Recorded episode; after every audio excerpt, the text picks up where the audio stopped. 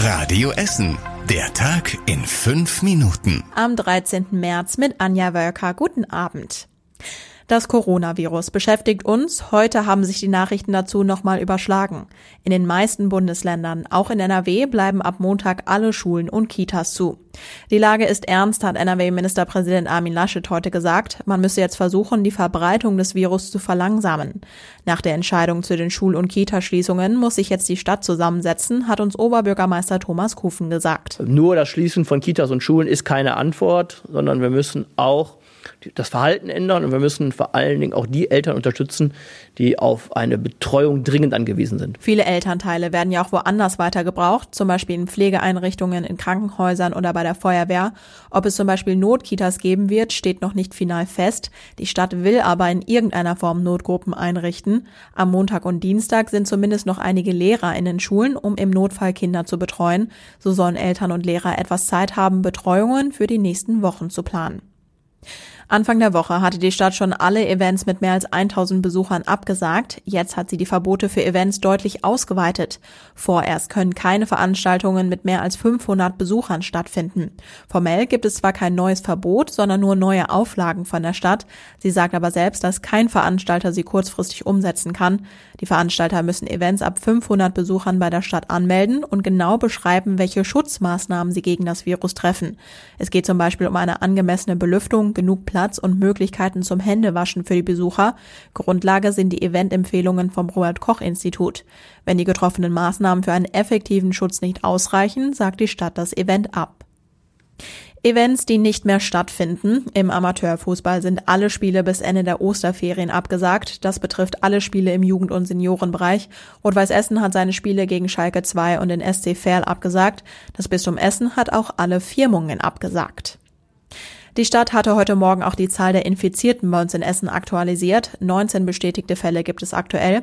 Ihr merkt an dieser Stelle natürlich, es gibt viele Nachrichten von uns zu Corona. Das liegt daran, dass gerade sehr viel entschieden wird vom Land, von der Stadt und auch der Kirche. Das fassen wir für euch hier zusammen. Es gibt aber auch positive Nachrichten. Die Dauerbaustelle an der Brücke in Rellinghausen ist heute nach knapp drei Jahren zu Ende gegangen. Eigentlich sollten die Bauarbeiten acht Monate dauern. Durch falsche Bohrer und andere Schwierigkeiten hatte sich die Bauzeit aber verlängert. Die überlange Bauzeit hat nicht nur Autofahrer Nerven gekostet, auch die Geschäfte im Umkreis hatten damit zu kämpfen, dass keine Laufkundschaft mehr kam. Ein Kioskbesitzer musste sogar seine zwei Mitarbeiter entlassen und ein Friseur einen Fahrdienst anbieten, um seine Kunden zu behalten. Jetzt soll alles vergessen sein. Ihr könnt ab sofort wieder mit dem Auto drüber fahren. In einer Woche sollen dann auch die Straßenbahnen wieder drüber fahren.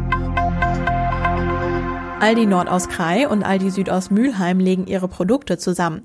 Das heißt, dass ihr bei uns in Essen bei Aldi Nord in Zukunft auch die Eigenmarken von Aldi Süd bekommt und andersrum.